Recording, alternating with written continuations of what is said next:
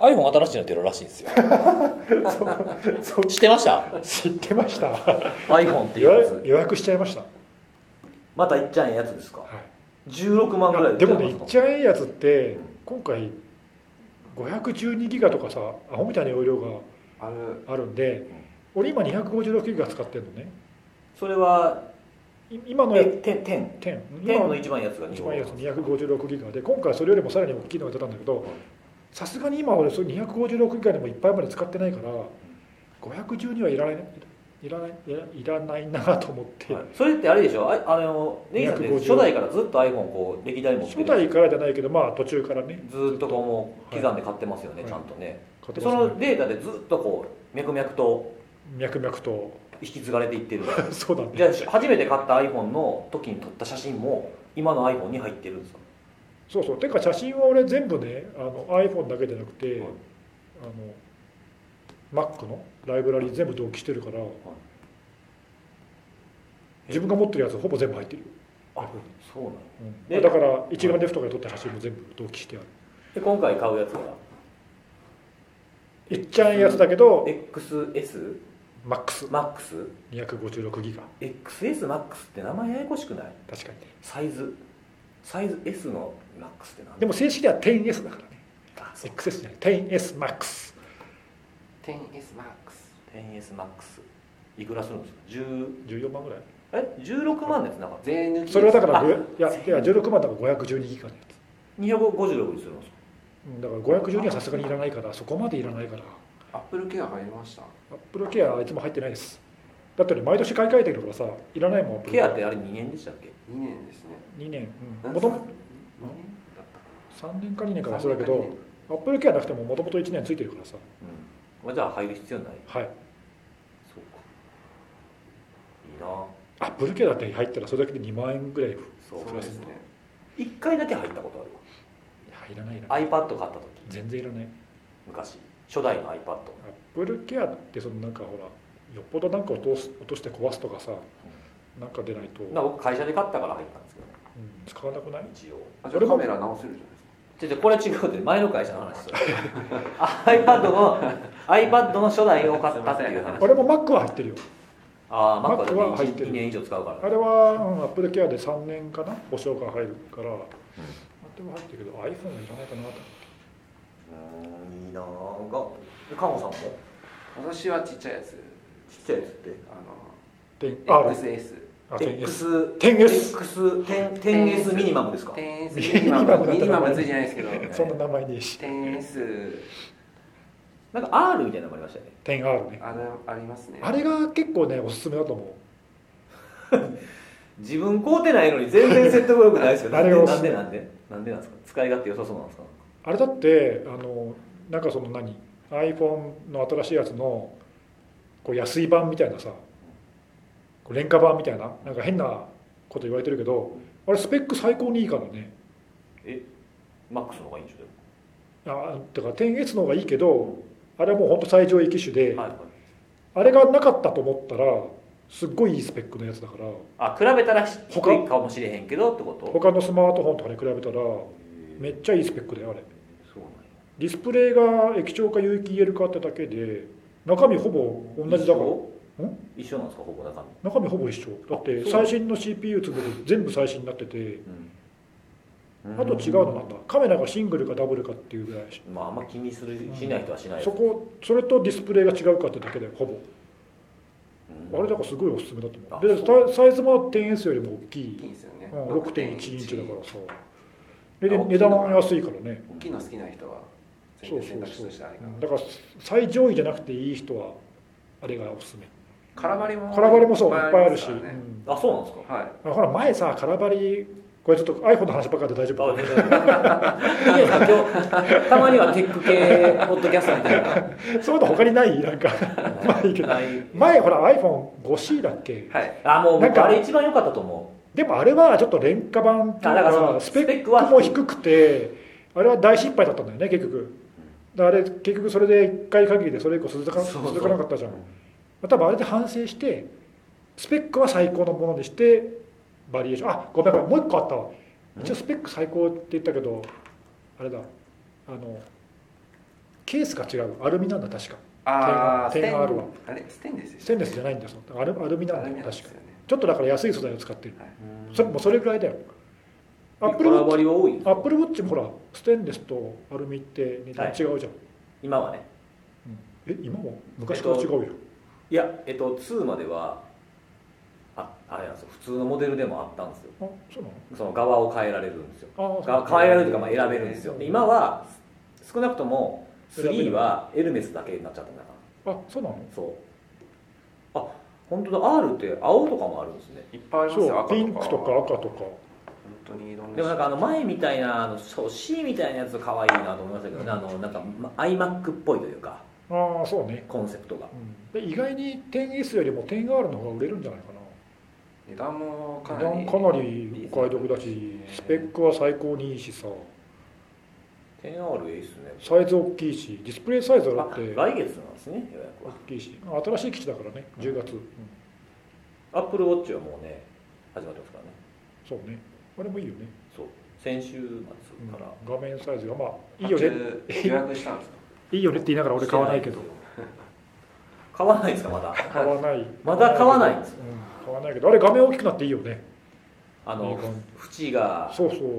狭くなったというかもうその分表示領域が大できもあくれ薄くならないんだよねあれ以上ね、ほんのちょっと薄なりましたねうん、まあもう無理だよねあれ多分ねあれ以上ね無理かなセンサー類があんだけついてたらちょっと厳しくないあー確かに確かにセンサーついててバッテリーあんだけ持たしてたらさ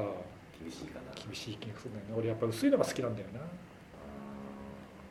僕もちょっと買おうかどうか迷ってるんですなあよと丸丸がいいの丸フェイスが丸のなんか出るとかっていう話もあったんですけどねアップルであ噂でね本当、んなんか特許かなんか取ったんじゃなかったっけあそうそう見た見た俺もねそうだそうだ、れで出んじゃねえかみたいなことそうだをから出るにしてもまだ先ってことだよねあれね丸がいいんだよな丸くて薄いのがいいのただ今回のアップルウォッチはやらかしてくれたなと思ったことがなん一で個あってサイズ変わったんですよあそうなのあ知らないそうなのサイズが変わったんですよえ前なんだっけ 40mm と 44mm っていう 2, つあったじゃないあれと同じなんじゃないのいやもともとは 38mm と 42mm なんですよああそうなのそう今回からちょっとじゃあ大きくなってんのあ全れ体的に大きくなってあるんです知ねらなかったそうなんだってことはですよえいや試してないか分からへんけじゃあどバンドとか僕そこなんですよそうあそうなの、うん、あ合ういやそれ僕調べてないか分かんないですけど合わへんのちゃうと思うんですああそうなんだ知らなかったあじゃあそれ合わないでしょけ当ど多然、分ね、うんまたバンドこれ買い直しですよこれ買えばいい最近買うたばっかりなんですよ買えばいいじゃん日本日本も買ったの日本買ったんですよまた追加で 買ったらいいじゃんって何でもかんでも買え買え買え買え言わないでくださいよアップルウォッチのバンドってさアホみたいに高いよね バンドだけでア ホ高高いよなんであんな高いのね、い、まあ、なんか普通のなんかナナイロンのやつとかでも5800円ねで、まあこ俺もれあの革で磁石でペチャってくっつくうんいいよねそれねやつなんですけどこれが1万いくらしますそれで買えそうです時計買えちゃうじゃんね日本買ったらもうちょっと出せばまた新しいアイアイアップルウォッチ買えたんじゃバなンいでドすか買い替えたのかじゃあちょっとうん欲しいなと思ってまあでも多分入んないと思うんだけどなケースサイズだけ変わったのかもしれなもいともとは38と42やったんですよバンドはそのままかもよケースサイズに合わせてあもしかしたらあそうなんですかね合わせてあるんじゃないもしかしたらじゃないさすがにそれ文句出るでしょバンドが互換性なかったらさあいやそこまで調べてないんですよあの発表見てそうなの発表中に寝ちゃったんですよ、ああ夜中だもんねそうそうそうそうあ何リアルタイムで見てたのあれまたいつもの さすがそうですよバンドどうなんですかね互換性分かんなはいあってほしいけどね、まああるでしょぜひ後で調べてくださいはいで買ってください アプローチアプローチ また買うのなんもすぐ買え買え買え買えって言いますねでもでもあんまりメリット感じないですやっぱなんていうのでもスペックは良くなってちょっと表示領域が大きくなって薄くなりましたじゃないですか、いいじゃんなんか革新的なとこがないんですよねいやもうないよ iPhone もそうだけどさ、こけたらわかるとかで しょすごいよね すごくないかすごくないなすごくない、まあでも行くとこまで行っちゃったからねこうんうも割う割と完成しちゃってるからこれ以上難しいんじゃ2ないでもほぼ完成してるんですよあんま変わってないもんね変わってないまああのセルラーがついたとかああそうねまあそれぐらいでしょそれぐらいですかねでもこの間ねあの iPhone iPhone ちゃうわアップルウォッチ家に忘れてきて困ったでしょめっちゃ困ったあでもあれか iPhone も持ってるから別に Suica とか iPhone でも使えるこれは使えない 6S なのであ使えないのか使えないっていうねことなんですよでもほんまになんか家に忘れてきたらええって思うもんありません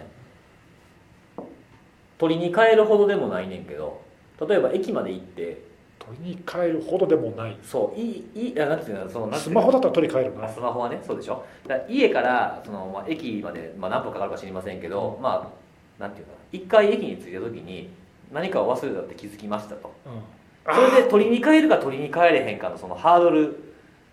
で取りに帰らないともうたどうにもならんということとなんとかなる家に戻るって一日ぐらいいなんうとこかれなるどみたいなそう天秤にかけた時にその家に取りに帰るまでじゃないものって時計とかうんあとまあ人によったら香水つけて毎日つけてる人っていうのは つけんと出たらめちゃくちゃ気持ち悪いんですよあーなるほどねでも戻るほどじゃないんですよあでも一日中気になるんですよーわかるちょっとわかるでしょちょっとわかる、そういうの他何あるかなっていうのを一日考えてましたけどねうんまあなくても平気だけどね普普段段僕もだからほらあの一応小銭入れの隙間のところにパスも入れてるんですよおおー、だからまあ別になんとかなるまあね逆もありますけどねえアップルウォッチつけてたのに財布持っててんの忘れたってまあでも財布なくてもなんとかなるんじゃなないんとかなるんですよ最近ねそう現金なくてもなんとかなるみたいなそうそあでうもこの間ほらあの北海道地震だっけあそうです現金なくて困ってる人が結構いたとかってあってああいうのが起きるとなんかね普段ちょっとそういう電子機器にさ依存してる自分ピッてできないですからね気づかないよねだって実際現金ほとんど使わなくないあでもあ、まあ、使わないですねいや使いたくないもったいない感じしますよね、ポイいンやトとかもったいなあポインあトもかったいないかあ俺ポイントとか全く考えないけどそもそも現金使うの面倒くさいからさ僕はあの小銭が増える小銭がそう俺もそう小銭にしたくないからできるだけクレジットカードとかスイカとかもうなんか何百何十何円とか出すの苦手なんですよあ計算すんので計算もや し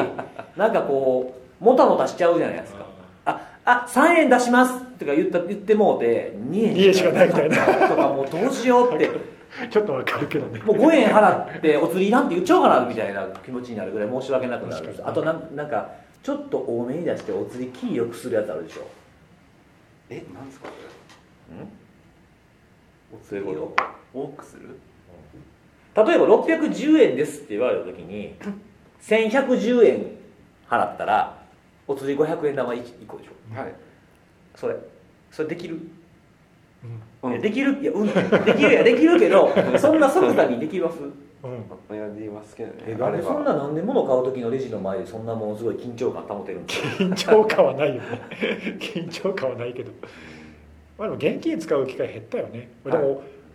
日本はまだそれでも多い方だって言われてるけど現金あうんカード使えないとかするんで すね決済が、まだまだ現金がね結構でも俺お昼ぐらいだな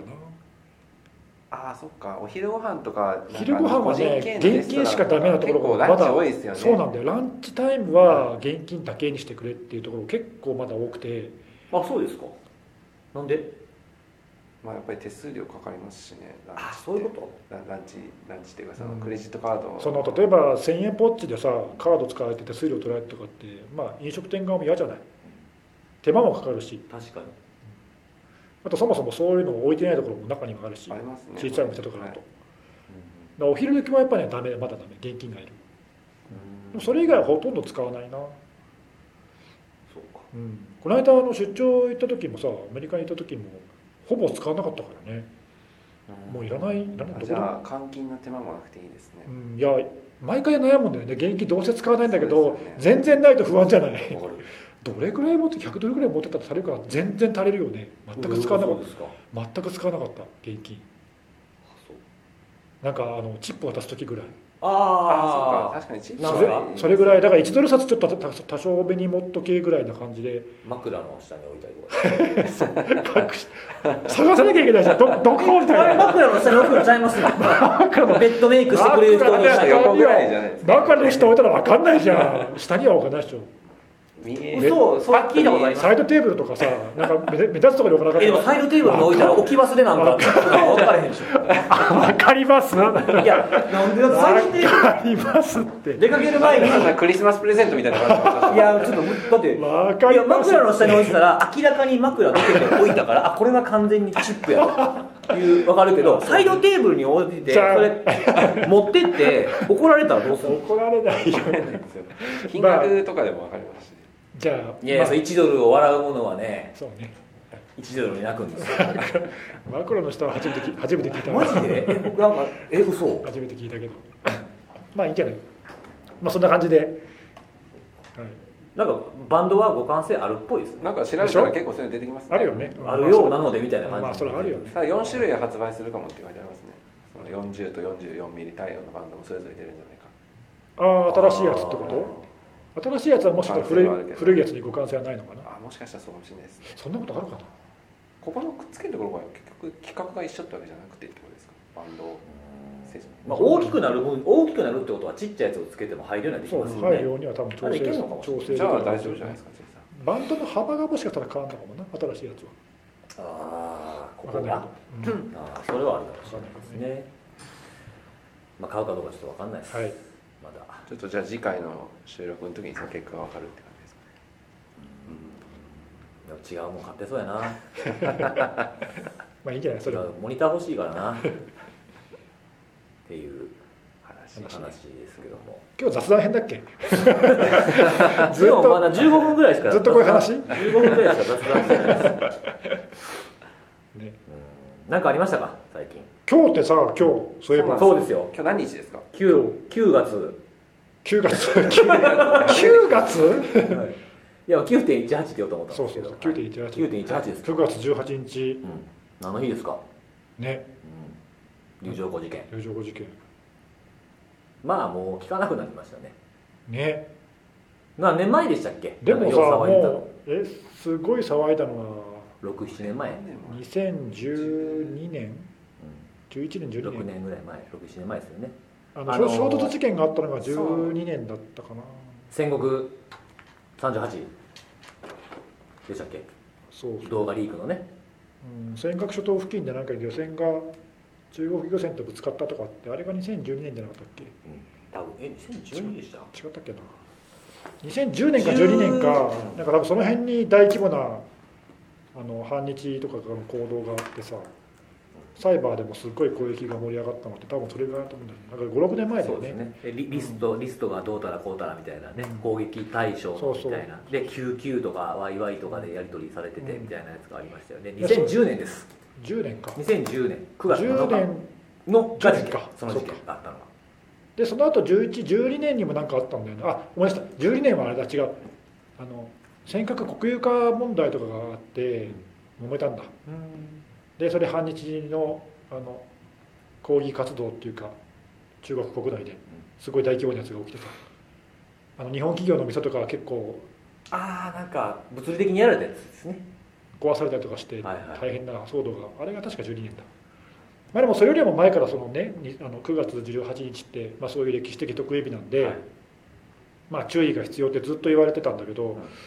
なんだろうねここその2012年を最後にだから12年ぐらいに他のセミナーとかでもさなんかそういう話したじゃない湯沢でしましたね湯沢とか湯沢かそう918の話とかねだからそれ以降131314年ぐらいまではちょっとあったけどもまあでもずーっと下がってういってるというか、うんでそのここトーンが、ここに3年はほぼ聞かないよね、うん、まあ今年も全然今んとこね全く、うん聞かない、まあでもあれだよその毎年この時期は注意しようねってあの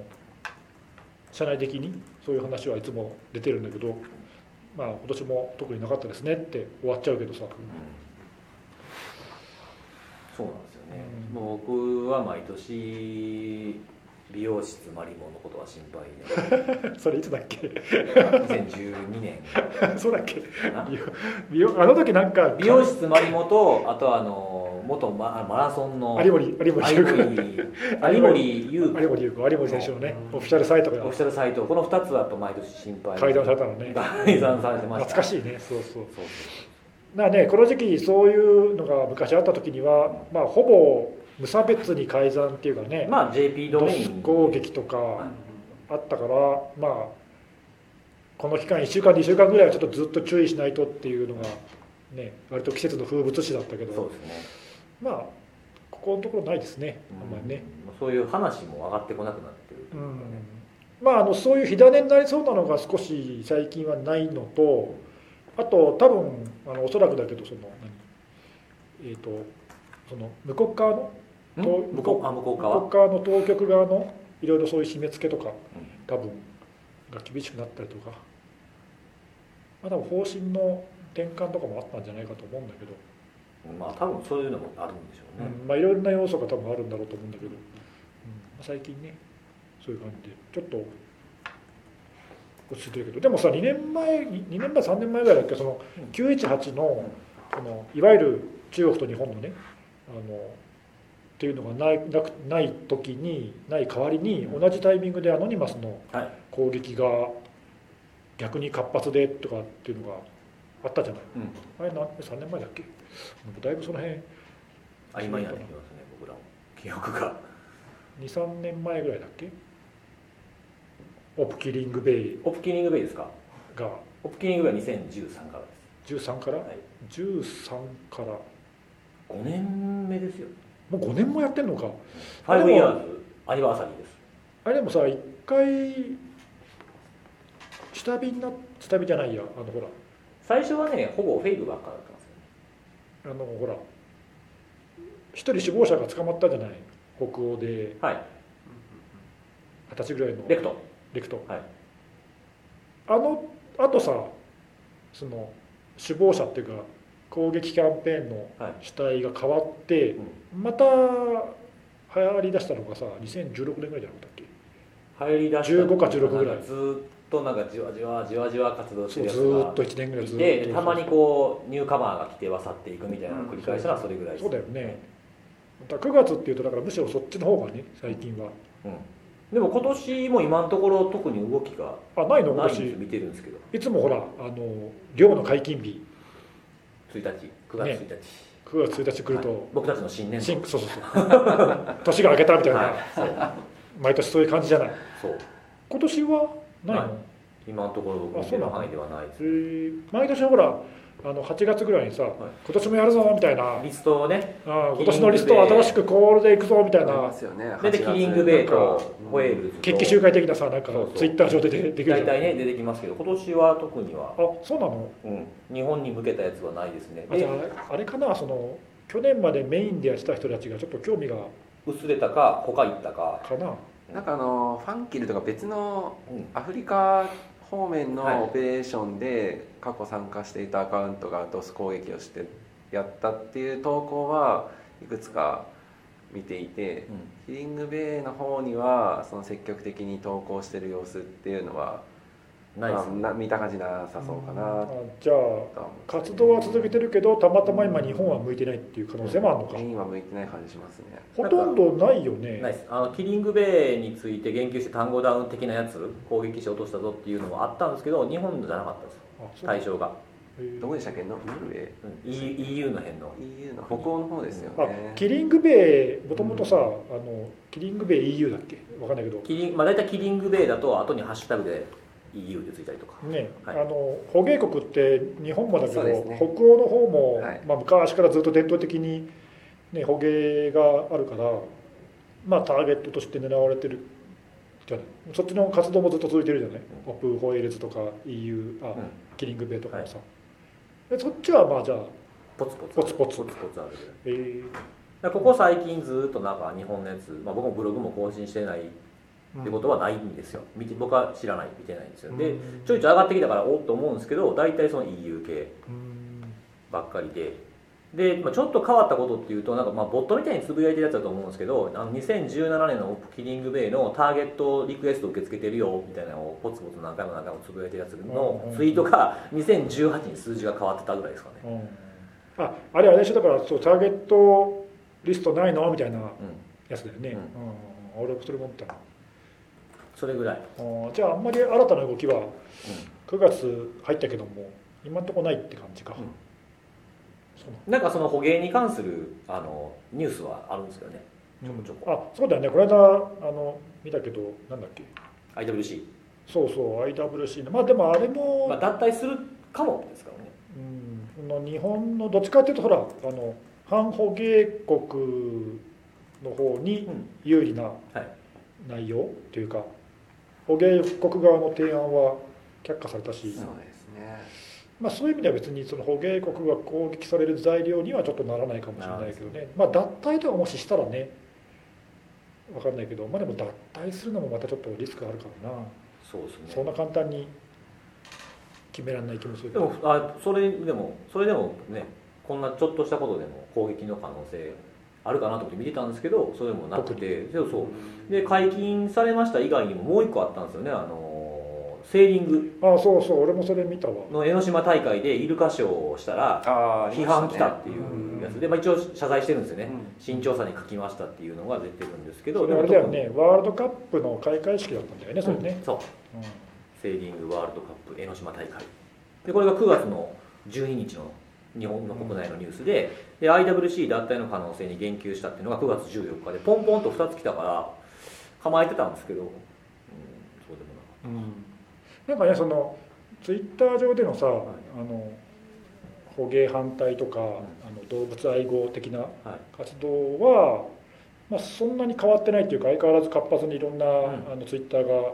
ツイッターのアカウントがはいつぶやいてるんだけど攻撃自体は減ってるよねうん、ああ攻まあ撃少なあのあの海外のは僕すみません件数数えてないけど、まあその絶対的な件数じゃないないかもしれないけどそれとも国内に対するデスロス攻撃自体は減ってるようね、ん、アノニマスによるやつはそ減うっだてよますねね、うんなんだろうねまあその特に今の話聞いてると攻撃が減るような外的なその要因っていうかなんかそういうのはないっていうかむしろそのね捕鯨国に対するうんこう目が厳しいっていうかさ、ん相変わらずそれ考えると単純に攻撃者の側の要因なのかねえ手を動かす人がどうかっていう話ですよね、感じだよねなんとなくうね継続して攻撃しようっていう意思のある人が、まあ、たまたま今いないか他に目が向いてるかうんそんな感じだねうんまああんまりこう言い方はパッとしない感じそうですねかなその残念そうな顔やめて全然残念じゃないですかあだからあの攻撃が全くないってわけではなくて対事長の公式サイトとかは9月以降何回か落ちてるんですよああそういう意味だとね和歌山関係あはのところがポツポツつながんない時があったその短時間そそれってさその、まあ、太地町のサイトって前から昔からずっと攻撃されてるけどそういう時ってあの何いわゆる攻撃してやったぜツイートとかないの出てないのなんか探すんですけどやっぱり出てなあそうなんだいですねなんかあの台風あったじゃないですかそれ攻撃なので一応やっぱり あのアクセスが集中して落ちることも当然あるんであの他のアクセスが集中はないでしょ 太地町でいやまあ和歌山県とかあるかもはあの豪雨の被台害風あったじゃがないですか、ええああそういう時はあるのね、そういう時ぐらいからポツポツ和歌山県のその市とかあるじゃないですか、うんなんとか市とかのサイトがあのうちで監視してるんですけどポツポツ落ちてた落ちちゃったから繋がんない時があったまあそういうタイミングではあり得るそうですね対対事長はさすがにないんですけどあの和歌山県関係のサイトとかはなんとか市タイミング合わせて繋がらないこともやっぱあるんでアクセスがやっぱり大量に発生すると落ち落ちるとか繋がりづらくなるっていうこともあってで複数サイトがそうです繋ねがんなくなってたんであの落ちるサイトのチェックでもしてんのかなとは一瞬思ったんですけど、まあ、今のところまあなまだないですねやったぞツイー4ト日のやつはその ddosmon.net だうんうんうとんその攻撃パケットらしき観測データを記録はしているので、まあ、タイミングが近いしもしかしたらそのドス攻撃でつながりづらくなってたかもしれないんですけど、ままああ、、外部の観測が、に引っかかってるってことはまああったんだろうね多分ね、まあ、ただそんなに例年ほどなるほどね激しいっていう感じでもないかなとなので逆にあれだねそのそういう公益者側の要因だとするとまあなんかやる気のあるやつが出てきたらまたなあまあいつも通り またすぐ始まるかもしれないしね風が変わるかもしれないですねそこはるほどそういう今のところ静かであると今のところははい引き続きよろしくおよ題ろしくお願いしますお題およろしくお願いし ますそうですね引き続きうんまあでもどうかな年々下火そうだねですまあ年々下火っていうか別に一番初めもねそんなに大きかったわけでもなく偽物ばっかりっていうでもねこういうのってあのほら今となってはっていうかさあの継続してずっと追いかけてる人って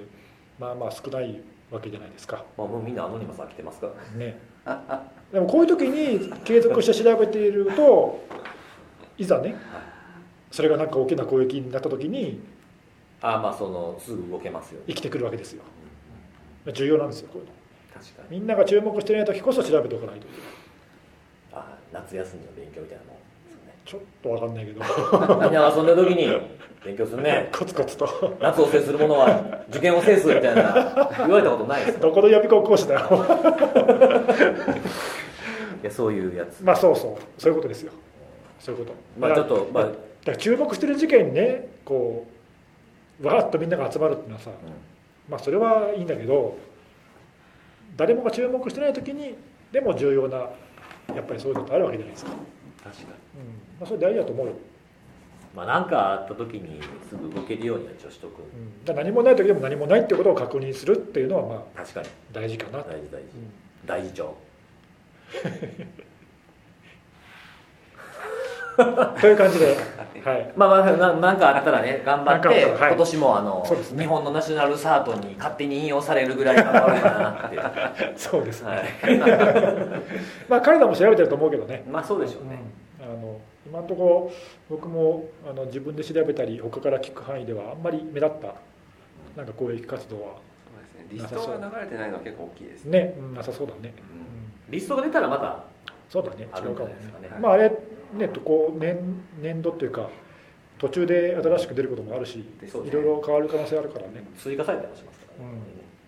うんまあ、でも大事そういうことなのかもしれないですねリストがあるっていうのが大きいのかもしれないですねやっぱりああ何も出てないからみんなせえへんのかなとかって周りが思ってるけどリストポンって出たらあじゃあよっしゃやろうかみたいなよっしゃやったろみたいなやってないんじゃんって思うってのはあるかもな、うん旗がないんですようんそういう効果はあるのかね別にリストなんかあろうがなかろうが関係ないじゃんとかってねだってそそそもそもリストにないところも攻撃されるじゃない、だからあんまり関係ないよねとかって言ってたけど、まあ、きっかけっていうかトリガーにはやっぱなるんかなと思って、だから僕らほらこれ去年と同じやつやんとかって918の件も昔言ってたじゃないですか、うん2人話してたじゃないですか、でも僕らはそう思うけど去年と同じか同じじゃないかってあんま関係なくてあのあなんか花火やのろしかなんか知ら知りませんけどやっぱ上げることに意味があるっていうのまはあそうかもね、強いかもしれないなそとれはあるね思いますよねまあ、そのあたりは要注意だね今後もねそういう旗が上がったらなんか一応ねねまあ、でも騒ぎすぎずですよそうねまあ冷静に騒ぎすぎはよくないね、よくないうんとりあえず僕はミートパッカー清を重点的に見ますなんでかわいそうだから和牛専門和牛専門店やのに毎年やられてるんですよなんでだろうねあれ本当になんか無料でもいいからクラウドフレア入ったらと思ってとんだとばっちりだよね あれマジミートパッカー清を本当に清志は本当に集中的にやられてますからねそうなんですよねあまりにもかわいそうやからね通販で肉買うてあげようかなと思うんですけどねなんかなちょっとしたあれでリークとかされたりとかなんかで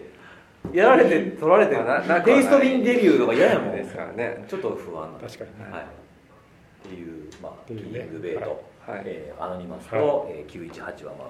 そんな感じですそうですね騒ぎすぎといえば、はい、騒ぎすぎといえば、まあ今ちょっとさ騒ぎすぎでピッときたんあだいけいど感じですいいね感じの流れこでの間なんか、はい、スクープみたいなスクープ特報みたいななんか大きな記事出たじゃないですか、ありましたねちょっと話題になりましちたょねっとだけちょっとだけあどれぐらいわかんないんだけどさああいう記事っていうか、あれはあれだよねもともとはあの日経ビジネスっていう雑誌の記事だったよね雑誌の記事に掲載させるものと同じものが日記日記ビジネスデジタルっていうか、まあ、あのオンラインにうん日経ビジネスオンラインですねオンラインかオンラインに載っただから新聞とかじゃないんだよ新ね聞じゃないですただその日経ビジネスオンラインって本誌の方あるじゃないですか、うん本誌の方の、まあ、PDF と紙が確かあるあるんですけど、その例えばその今回話題になった16億件のパスワードそうそれそれあったじゃないですうんかその部分の記事が全文載るとは限らないんですってだへーから要約とか、うんまあ、要約っつってもねこっちから見たら言葉足らずちゃうんかみたいなものがあるかもしれませんけど、そうねいやなんかそうそうあのタイトルだけでもバーンとなんか出て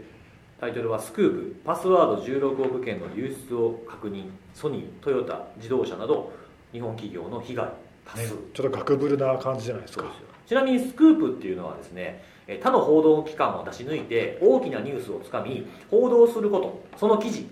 特ダネあ特ダネって漢字あるんやね特別なタレとか特ダネって言うんですいやどのくらい実際のところそのいわゆる一般の企業のはい、まあその関連する人たちに反響があったのかっていうかさちょっとわかんないわかんないんだけうん、こどれで一個反響をちょっと確認したんですあよ聞いたのはい、ほうあちょっとその相談されたんですまたよくあるやつだそうあこれちょどうなのみたいなそうちょっとちょっと前よくはあるちょやっつと前はほらなんかねパスワードの ID パスワードの売り込みが流出してますよね売り込み来たとかうんネギさんとかもなんか聞かれたことそうね聞かれたでしょ、あるあるえそれと同じ流れで日経のビジえ日経ビジネスご覧になられましたかみたいな問い合わせが来まして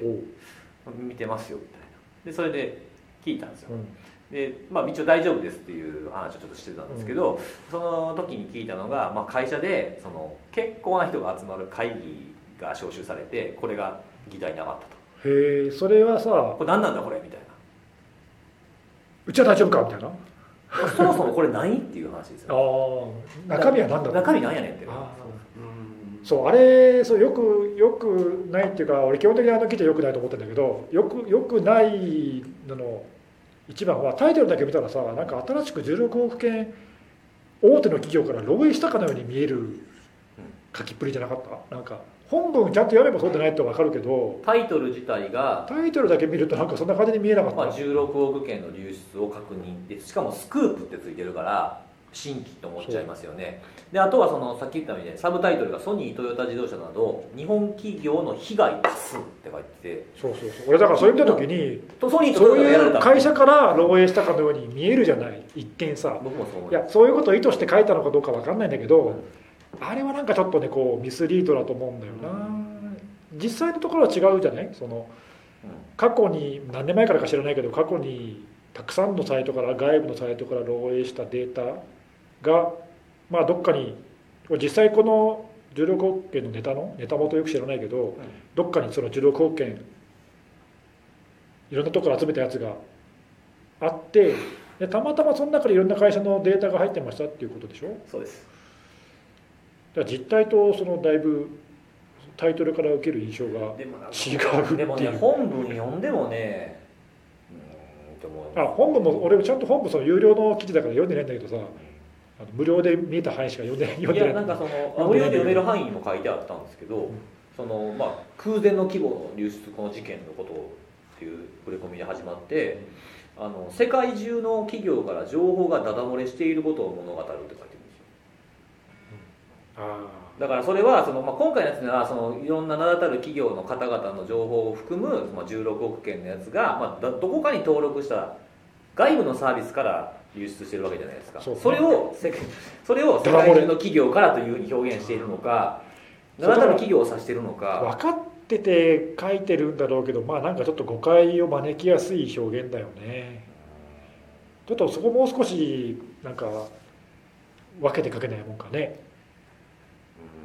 うんでもなんかこれ勘違いしてるのかそのミスリードを思いっきりしようとしてるのかっていうのを見てるとなんか本当にミスリードをさそうとしてると取られてもまあねおかしくない書きっぷりなんですよねそのソニーをすごい引き合いに出してるじゃないですか件数が多かったって言ってうでそのソニーはそのんソニーだけちゃうでしょだって違うんですよで係数がで多いとこってさうんいっぱいあり ますよ、はい、一番その分析して件数が多かったのがソニーっていうたまたまでしょだって彼らが分析してしかもあの選び方ってそのなんか全会社ってわけではなくうてん日本国内の大手の製造業なんですそうよああそうやってわざわざ絞ってるわけミねソであのサービス業とかいろいろあります他にもいっぱいあるよねだってはい、あのねそこは太っ腹って製造業のみのうんトップいくつか知りませんけどそれが、まあ、たまたま一番多かったのはソニーっていううんでもまたそのソニーっていうふうになるとやっぱ2011年の事件なんだっけ PSN ああ懐かしいねう4000万件ぐらいの漏洩だっけ PSN はもうちょっとですねあれ違ったっけ奥行ってましたねあそんな言ってたっけあれ件数忘れちゃったよあれそうだっけ確かごめんちょっとも気がうする2011年でしょもう全然覚えてないんだけどあのその事件があったねあったじゃないですか PSN ありましたねでそのその CISO を任命してで社内のルール厳格化したみたいなこういろんな施策を打ったみたいなことを書いてるんですよあ記事にそうおうにもかかわらず漏洩したみたいなろそうそう漏洩した情報流出がななぜ発覚したのか漏洩した原因ソニーじゃないじゃんそうなんですよだからこの書きっぷりがもう明らかにミスリードを誘っているかあーもしくは事実誤認しているかとなるほどまあさすがに事実誤認はないと思うんだけどなでもまあわかんないねでその そのことを書いといてその次のパラグラフで情報漏洩を希望者の取引先の社外だって書いてるんです よもうどっちやねんってななるほるちょっと、うんまあ、いずれにせよちょっと良くない良くないよね良くないっていうでもこのか社外のサイトだっていうところの文章からはオンラインで読めないんですよあそうなんだ、確か企業その一番にもかかわらずっていう先の話だったじゃないですかでそのがあってそれが企業の周辺に潜む抜け穴だあで終わってるんですよオンラインはうんで本誌の方は取引先などの社外サイトだから始まるんですよ下の次の行からがちょっとずるいねそれねちょっとこれはでもなんかあれですよねちょっとず駅るいで売ってる新聞の「何々」って折り折り曲げてるのを元に戻したら「カッ」ってついてるやあつートスポトスポ言うかな名前をトスポね、うん、それそれよりもひどいですよねちょっとねだって何々かは別に手に取れば分かりますから、ちょっとねこれを有料しか分かんないんでちょっとねちょっことねれは良くないというかねそのあとまあほらあのいろんな会社が見る日経さんじゃないですかそうですね影響力も多分大きいからねでかいでかいでかいうんもうちょっとちゃんと書いてほしいなと思ってそうなんですよねだからそのなんですか多くの人に読まれる記事を書かないといけないっていう、まあ、商業メディアですから、分かるんですけどこれを書いたらその多くの人が集まって会議しないといけないようなうんうんきっかけを作ってるってそういうね意識がもうちょっと持ってほしいと思いますね、あのその事実自体はねみんもっと広く知ってほしいっていうかこの間のあのなんだっけ3人でさセミナーでもちょっと喋ったけどはい新潟だっけあの観光庁からのはいはいはい2000件2000件2000件の、はいうんはいであれもその観光庁ってとこだけがクローズアップされてるけど実際には2億件ぐらいだっけ、はい2億ですねなんかねあれも今回のと似たようなケースでその2億件のデータがあってその中の一部だけそうをですねこう拾っておそらく GOJP だけになりたうんんでっしていょうう話じゃない、まあ、でもその中には実際には日本企業の今回のようないろんな企業のデータメールアドレスとパスワード、まあ、どっかの社外のはいサービスから漏れたやつが、まあ、実際そういうふうに外にいっぱい出てますと、でまあ、今回の16億件だけどそもそも16億とかさいうレベルじゃなくてもう数十億件の情報が今流通してるわけじゃないはい実際にあっちこっちででそれは確かに知った方がよくて自分の会社の社員のそういう社外サービスに登録した情報が漏れていますと自分たちからじゃないけど漏れていますと外からというのは中には知らない会社もあるから、まあそうですねうん、それは広く知ってほしいと思ってるのね俺も、そういう現実があるといううんそうそうそうそれは現実知っておいてほしくてそれに対してどういう注意が必要かっていう注意喚起も必要だと思ってるんだけど、あの書きっぷりだとそこがうまく伝わらない気がするんだよなうんあとこの気に一番気になったのはやっぱりこの漏れ漏れてるとかまあどっかで流出しちゃってるよっていうことがあって、だからどうしたらええああっていうことねを書いてないあ書いてないの結局それ有料のところにも書いてないの書いあてないですねそうなのなんかあそうなんだそれダメだねそのそこのそこのコンテンツのところには書いてなかったですあねそうなんだうんそうそうそこもだかパーらト1っていうところなんですけどそこそこもいろいろ多分ねあの議論はあると思うんだけどあのこれ前にもさここでもなんか喋ったかもしれないけどまずそういう事実を広く知ってほしいっていうのともうそういう社会から漏洩するのって自分たちではもうコントロールしようがないのでそうですねでもほらあの前のアドビもそうだけど、はい社外のサービスを使うにあたって登録しなければいけないありますね情報って絶対あるからありますねあ例えばなんですか日経の記事読むとかですかあそうそうそう日経なんとか ID とかあるじゃない、はいあれもそうだよね、ええああいうのもそうだしでもそれ日経側を漏らしちゃうかもしれないじゃん分かんないけどそうです絶対ないといけないからね、はいそう考えると会社のメールアドレスで社外に登録してパスワードも登録してってのはありますとありまなしすにはなしにはできませんと、うんそこから漏洩すらもなしにはできませんとだとすると気をつけなきゃいけないことは何かっていうのをちゃんと整理してぜひ書いてほしいっていうかね、うん、なんかね、まあ、いくつかあると思うんだけどなんだえっ、と、まあ、一つ絶対大事なのは社外のそういうサービスと社内の重要なサービス社外と社内でパスワード絶対使い回さないこれものすごい重要で、まあまあ VPN 本当は社外社内どころか全部について使い回さないのがいいんだけども、まあ、最低でも社外と社内は絶対分け分けなきゃいけないというのとあとその、まあ、漏洩すると例えばメールアドレスっていうのは、まあ、本来は必要な人に知らせてはい使うもんだから別に秘密の情報でも何でもないんだけど、はいまあ、でもそうは言っても本来であれば実際にお付き合いのある人たちだけで知っているべきものまあそうですよねが漏洩しちゃうと世界中の誰でもが見れる情報になっちゃうんでそのアドレスに対して何か攻撃が来る、うんうんフィッシングなり標的型なりまあなんか分かんないけど、はいランサムウェアなり分かんないけど漏洩してない人に比べるともしかしたらその漏洩しているメールアドレス宛ての攻撃の方がたくさん来る可能性はある。まあそうですねうんなのでそれはその社内の情報システムの部門なり本人なりそのメールアドレスを使ってる本人なりが知っておくべきだと思うんだよねだからそういう注意喚起はなんか社内にするとかまあそれはありかなっていうかね大事かなと思うけどでもそれ以外なんかある気をつけなきゃとか対策としてなんかねその僕はもう使い回しぐらいかな、まあ、その使い回しにしてもその、まあ、完全になくなるなくすのが一番いいかもしれないですけどまあ社内のリソースにアクセスするもの例えば最近だったらクラウドのメールとかどこからでもアクセスできるじゃなあいですそかう例えばね、うんとかあと VPN とか、うんそういったものぐらいと、まあ、それと使い回してないかっていうのを、まあ、会社はそれを把握した上でその本人にアプローチしないといけないと思うんですうん、そうそう。そうなんだよね。あとそうね、ああともう一個もあるとしたら、その使い回さないようにって言っても、まあ、中には使い回しちゃう、まあ、そういう社員って絶対いるから、もし漏洩を把握したら、社外からも、うんその社員の、社内のシステム、使い回してないよなっていうのを確認するなり、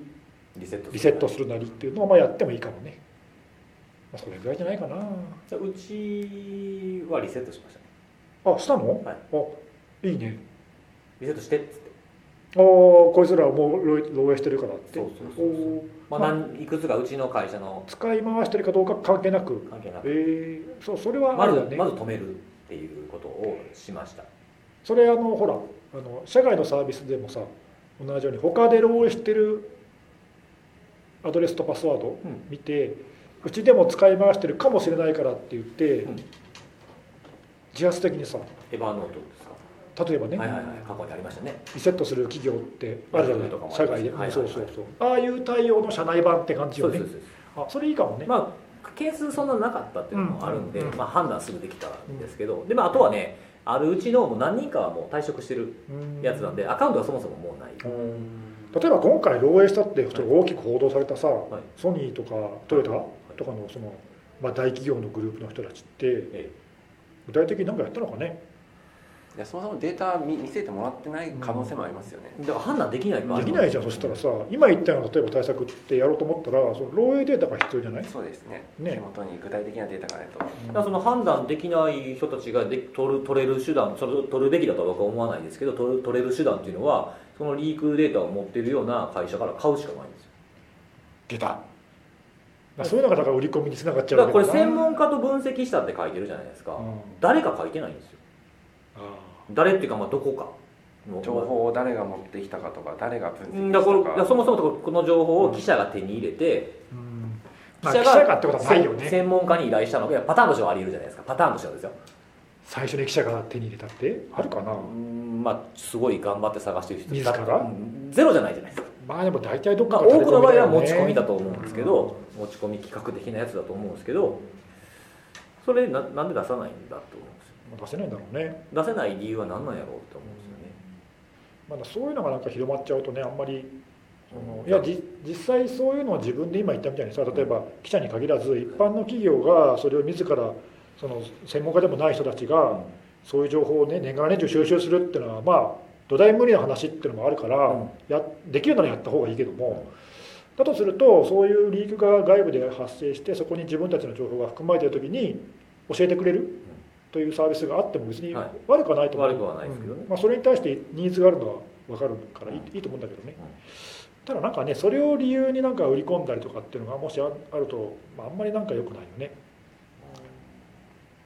そうなんですよねまあでも昔からそんなのあるんだよねお宅の情報を漏洩してますけどどうしますって売り込みに来るサービスとかさあとなんかそのよちくあるょっとした軽い調査して法に触れない範囲の調査してあなたのサイト脆弱性ありますよとかそれもあり同まじしただよねねそうい例うえばのバージョン調べて連絡してくるとそかういうのも昔ありましたよそういうのねも同じもっと詳しく調べましょうかみたいなやつでしょ有料でみたいな、そうんそうなんですまあそうセキュリティってそういうのとねつきあの離離れないっていうか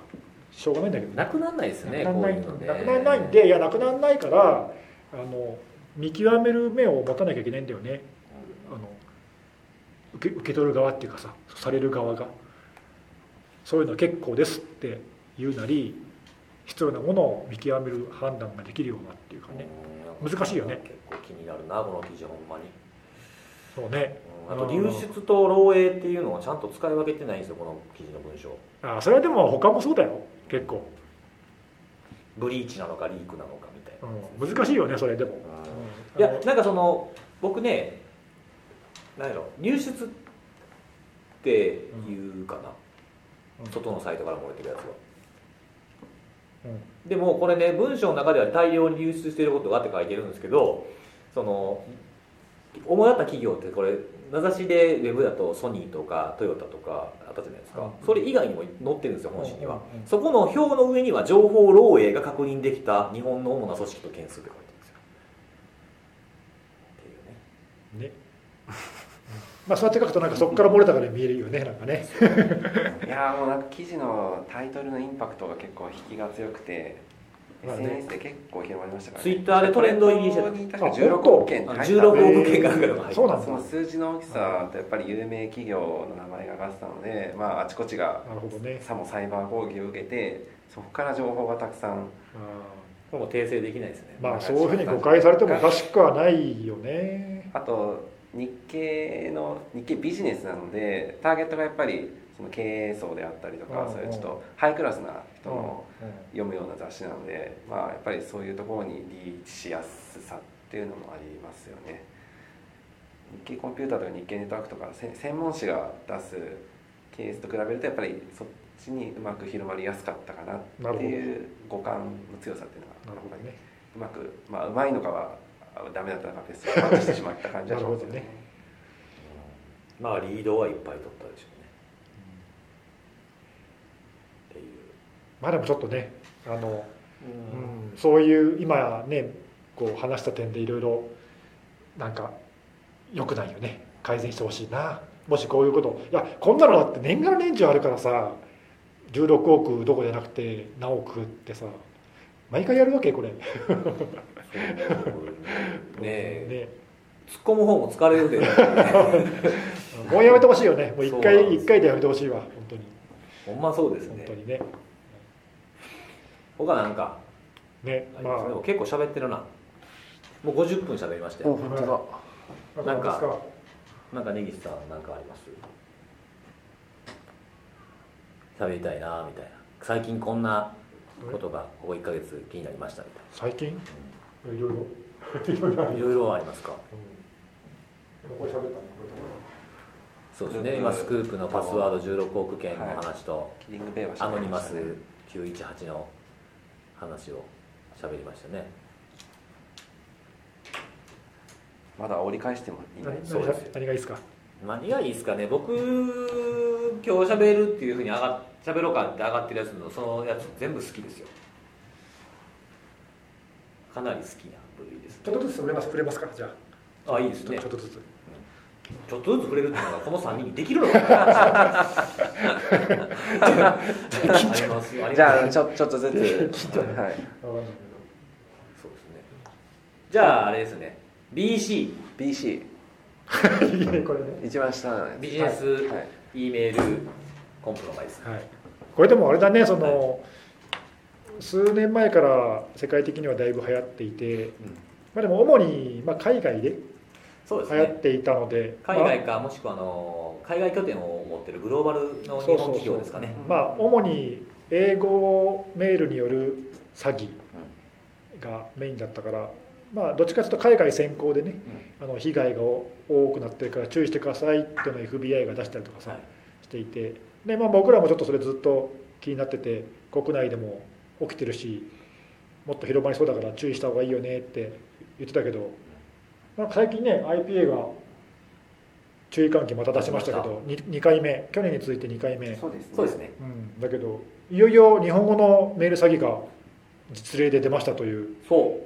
ね、これなんかあんままあ多分今までもあったんだろうけどあんまり知られてなかったけど、まあ、こうやって注意喚起が出てくると、まあ、いよいよ出てきてるんだうなってい表うだって出てきたなっていう、今までは僕も直接聞いた範囲だとやっぱりその海外の子会社との間とか、は海外取引の会社との間でやっぱ内容はやっぱ英語なんだよね、うんあの日本の会社なんだけどその詐欺の中中身自体はやっぱ英語で過去ほらあの日本航空さんとかさいくつかじ実名が上がってるところもあれも全部海外とのメールのやり取りじゃないだからまあ英語ですね基本英語なんだよねだから今までのってなんで、まあたまたまそれが日本企業だったってだけだったんだけどこれがね全然意味が違っていて日本語でってなると明らかに日本語を使っている企業うんまあだから大体日本まあ、企業だ日本よね企、業ほとんど当てはまる、をターゲットにしてるっていうのはちょっとねその意味合いが違うっていうか、うん、という気がするんだよねそうだってわざわざねその前その BEC の話をした時もだって海外め見渡せばさ英語で被害に遭いそうな企業いくらでもあるのにわざわざ日本語で攻撃するって攻撃者グループからしたら割に合わないじゃんそうですね、うんって考えるとこれさ多分その今までやってたグループとは違う人たちが新規参入これやれんじゃねここういう攻撃手法なんか今流行ってるんだけど俺たちもできんじゃねって思って始めた人なんじゃないのかなって気がちょっとするんだけどねわざわざ今まで英語でやってた人たちがよしこれから日本語対応だってしないでしょ逆ですよねそのまま英語で続ければいいんだから逆なさら分かりますけどね日本語やっててうん英語だっては分かりますけどねじゃないかって気がするてかあのはいないしはその日本の企業が世界に比べて脇が特別甘かったらさわざわざ日本語に対応する意味あるけど、うんそうじゃないとするとなんかねあれじゃないですか前のこのポッドキャストでも前話しましたけどあの不正マイニングはいあのどっかの企業がやらやられた やつ違いますねあのマイニングのその改ざんしてマイニングさせるとか、うまあ、そもそもサーバーに侵入してマイニングさせるとか、うんその中に入って、えーまあ、いっぱいばらまいて、うん中でやらせるとかって採算合うんかねみたいな話したことあるじゃんないですか、それと同じその時に僕が言ったのと同じであの BEC 日本語事務局が立ち上がったじゃないですか うんどこの事務いろ所んな部署があってそのマイニング事業部、ああなるほどはい、 BEC 日本語事務事業部みたいなそうそうそう日本語あニージョン日本向け の よくわかんないけど、はいまあそうね、なうん試験的にやったんかもしれないじゃないですかう、んまあ、でも日本語で日本企業をターゲットにした詐欺で、まあ、十分そのコストに見合うっていうかさ、はそうですね、うん多分そういう活動なんだろうな一撃でかいからなそうなんだよね金これ額が平均でねあの前 FBI がレポートに出してるんでもう平均で鳴らすと1件あたり1000万とかなんだけどかかなりばらついてるから大きいやつってのは億超えるじゃない、一撃でねだから JAL も3億8000そう万そでうしたそうかなんらだねよね、そうでこの間他の事例でもやっぱり億超えてる事例とか出てるからやっぱ大きいんだようんね、まあ、だから日本語でもやってみようかってことうだ、んうんそこにそれなりにこう十分コストをかけてもまあでも十分コストって言ってもさ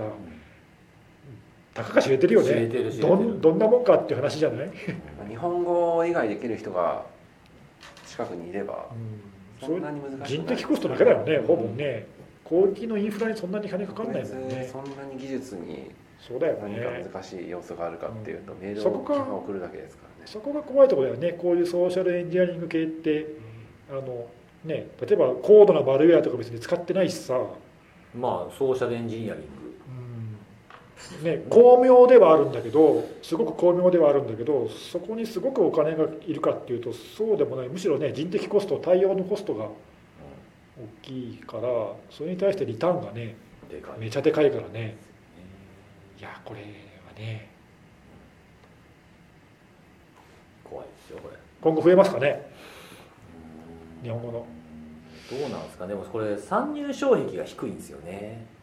誰でもできるもん誰でもできる誰でもできるのと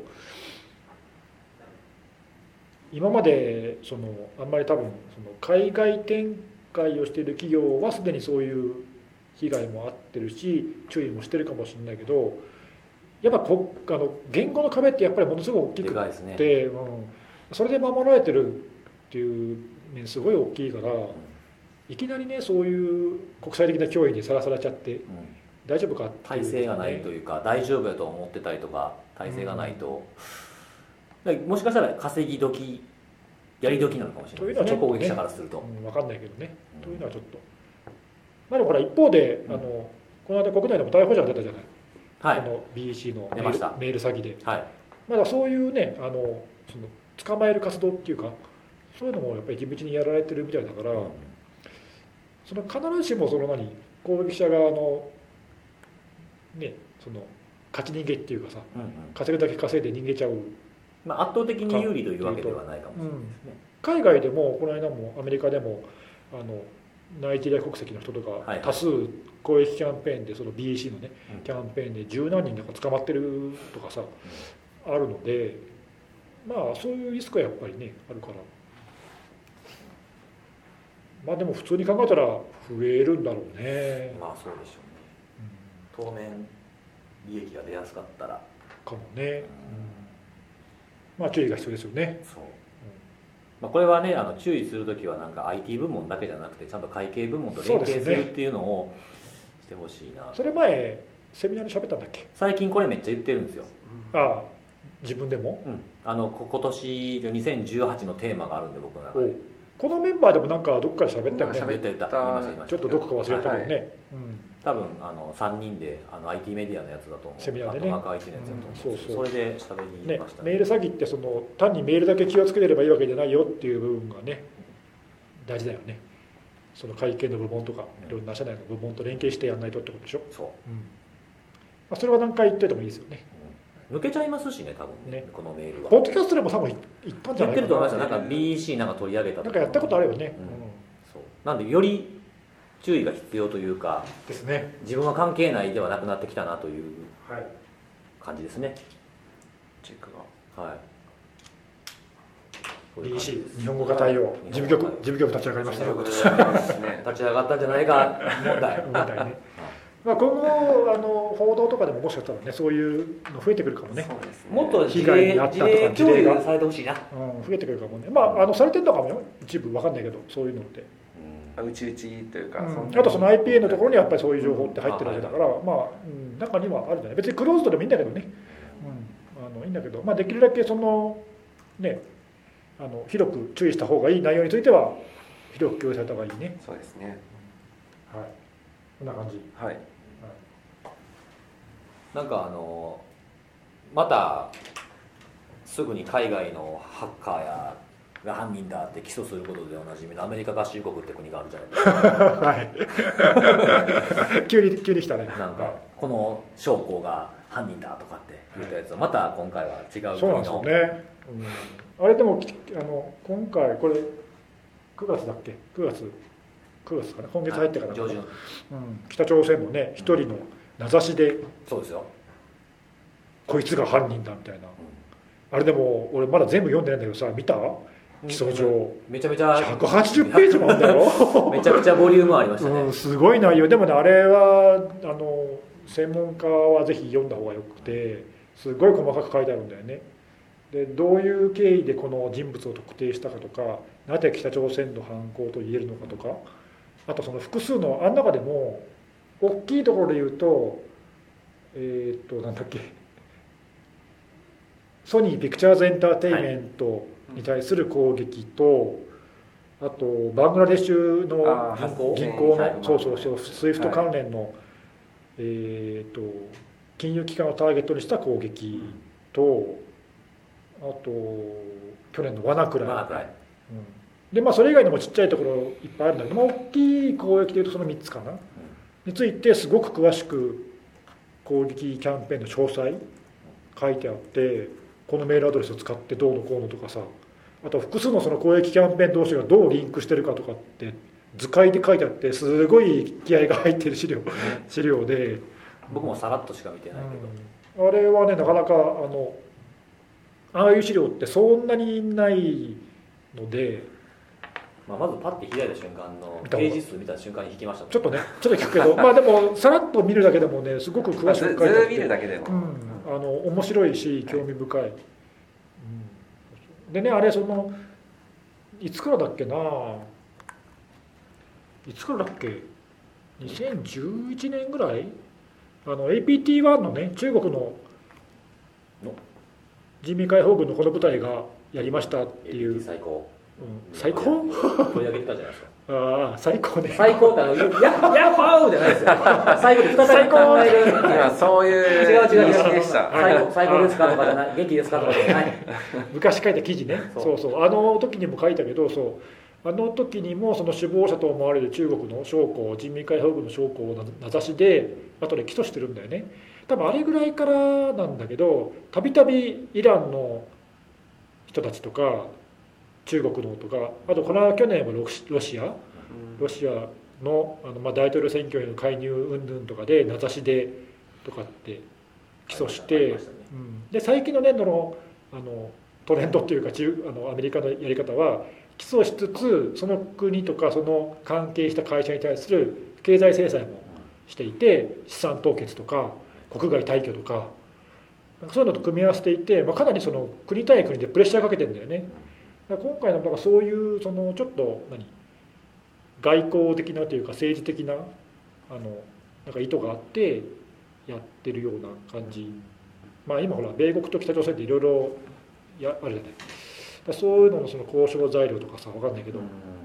何かの一環でやってるんじゃないかなとだって実際これ別にその今までの中国もロシアもそうだけど起訴したところでそのその国にいる人を捕まえられないからさ、そうですね身柄まを抑えられあ、ない引き渡してくんないですからだね。から実質的な効果は何もないんだよねあの逮捕もできないし、まあ起訴することによって何かできることとか牽制とかが目的でしょ。そうそうそうなんでそのまあこれいわゆるほらあのアトリビューションじゃないですか出た。ねあの僕らあの好きだけど嫌いなアトリビューション複雑な気持ち。複雑な気持ちなんていうんですかねアトリビューションねでもこれはそのそういう意味ではあのすごく意味のあるアトリビューションの一つで、外交としてなんですね。うん、そのここまで我々はお前たちの活動を調べて詳細に把握しているんだぞと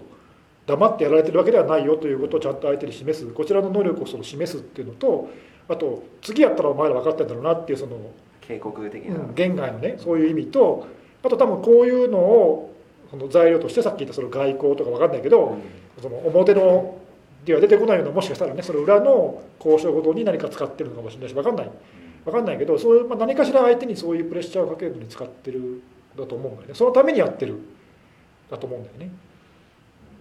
いやだからこの中いくつかこう事件挙げられてるじゃないですか。今言ったやつソニーだとか、うんあとはラーナクライだとかってうんいろいろあると思うんですけど、これ全部が全部本当に北朝鮮と思ってるかどうかも怪しいなと思うんですけど、思ってるんじゃない、思ってんのかな、そうした方がいいっていうふうな意図も入ってないのかなと思ってああいやでもね逆にねそのそうした方がいいってのは確信がないのにってことうーんまあまだちょっと爪が甘いかもっていうあでも確信がないもしものだと逆にさこいつら分かってねえのって思われちゃうからあーあ相手に、うんだってやった本人はさ自分たちか自分たちじゃないかって明らかに分かってるわけであー自分たちはねややらやった側例えば北朝鮮の側はいはいはいは分かってるわけだね、もしそこに確信がないないのにどうかな分かんないけど北朝鮮って行っちゃえみたいなのが入ってたらもし間違ってたらさこいつら分かってねえのって思われちゃうわけじゃない北逆に朝鮮側からしたらそうかもしれないですけど世の中的にそういうことにしてしまいたい場合があるかもしれないですええあ言っちゃえばってだって要はそのなんかプロパガンダじゃないですけどそういうキャンペーンみたいな、これもこれもみんなうん北朝鮮にしたいみたいなそうそうそうそうだから例えばですよ、まあたなくはないか例えば北朝鮮がどういう反論をしてくるかどうかわからないですけそうどかそうかそれが本当かどうか分かるのは相手だけだもんでなその相手がちゃんとした証拠を示してくると可能性低いと僕は思う絶対ないよそれはそうないでしょうん今回のも否定してるもんだから例え例えばですよ例えばあのすんごい陰謀論みたいなのあるかもしれないですけど可能性としてああのゼロじゃないなっるてほど言わせてもらうとうんいや実際この事件はアメリカがやってましたでも自分たちっていうふうに目を向けたくないからここのせいにすればいい、なるほじどゃねあ国際情勢的にここのせいにすれば、まあ、一番非難されやすい国ってどこだろう北朝鮮とかっていうやり方も、なるほどまあ言ったもん勝ちだからねそうそうそうそう、うんまああのきちんとしたその反論っていうか、ができない国にあえてそういうことを言うっていうのはまああるかもしれないね、うんまあ、証拠を示して反論ってできないからねなかなかね、その名指しされた側はねうだってそうじゃないことの証明って難しくないですかんね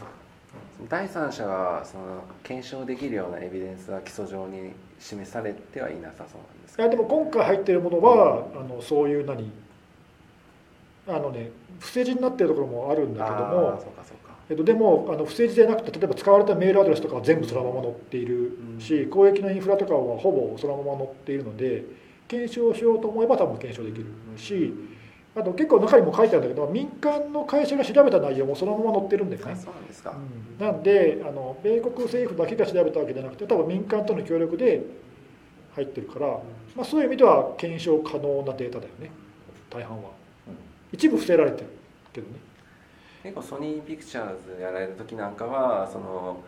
中国の信用からの発信が確認されたからっていうのが結構トピックになっていて、まあそんなの誰でもある程度あったねできるだろう的な話もあって今辻さんが言ってたようなそのプロパガンダ的なうんところも強いんじゃないかっていうふうに言われていたのは確かに覚えていて、そうね確かにまあそういうのあるかもしれないねうん分かんないね、そうなんですよだからそれ考えてやっぱり最終的に結局わからんになってしまうからうんやっぱり守り方の方に僕たちは話をフォーカスしていった方がいいなとは常々思いますねう、んあただ誰僕誰がということよりも僕らのレベルだよねそうそうそうそうそうまたそのアトリビューションが全く無意味じゃないよっていうそうそうことの大一つ事なの事例ではああるっての話そうですそようアねトリビューションよりももうやることあるだろうって割と僕ら言うこと言う言ってるじゃない、はい言ってるんだけどいやあのそうそうご誤解されてるかもしれないけどさあの無駄だからやるなっていうことは全く言ってなくて、全く思わない今回みたいな事例はそういう意味ではあのアトリビューションがとても大事なっていうか、例の一つかなっていう、まあ、多分こういうのを続けていくんだろうねアメリカは、そうでしょううね、ん日本はねこういうのどれくらいやってるのか知らないけどさまあでもそのやろうと思ったらこういうことができる能力があるかないかっていうのは結構大事だと思うんだよね、確かにねうんするしないは別にしてじゃなきゃややられ放題だからね、そううん、だからそういう意味ではアメリカはかなり頑張ってるよね、うん、あのやられやられてはいるけど いろいろとまあでも調べてここまで詳細なものをちゃんと出してってかなり労力ですからそうそう、うん頑張すごい頑張りだと思います、その目的は何かわからないですけど、うんでまあその結果もちゃんとこうやってね、まあ、公開して第三者の目にねさらされてるしさ、うんまあいいと思うよねいいと思うとい謎うか、は深まる一う方んですけど、、いいと思うもうええ時間ですマジですかもう僕次の予定 がねあるんですよ本当ですねあとあの、はい僕今週末に韓国行ってきますポケモはい 韓ン国は大い体ポケモンだよねあの横須賀のイベントの当たった人しかもらわれへんポケモンが韓国ではそこに行きゃ出るらしいので悔しいですよめちゃくちゃ何があトラそれ当たれへんかったんが、あなるほどねはもう行ったるかとい、もうそうやったら行ったろうと思ってすごいあれですねなんかちょっと気合が違うね、だから僕パスポートなかったじゃないですか切らしてしまってたでしょ、うん、あまり行かないもんね海外ねそうそうそうほんでだからそのためにあの先週取り直した申請してきてあさって手元というかその取りに行けばポケモンのためにパスポート取るってかっこいいねかっこいいでしょ行ってきますわ新しいやつそれで捕まえられなかったらもうなんか楽しい ですねそれはそれでいや絶対捕まえてきますよほんまにもう取られへんかった人と交換するためにもう100匹ぐらい捕まえてきなかったんですからもう横須賀ではあのトロピウスっていうポケモンが出るんですけど外れてるとかもこう紙持ってるんですよトロピウス交換してくださいってあそうなの そうでもどっちか片方が持ってないポケモンの交換は特別な交換って1ユーザー1日1回しかできないんですよへでこうやって持ってるんで僕逆やったろうかなと思ってトロピウスありますみたいな交換させてくださいえっなるほどていうのをね逆にやってやろうかなというふうに思ってますけど、まあ、その結果はまた次のそうですそうですねポッドキャストで報告しますんで、はいまあ、そんな感じで、はいじゃあまたはいバイバイ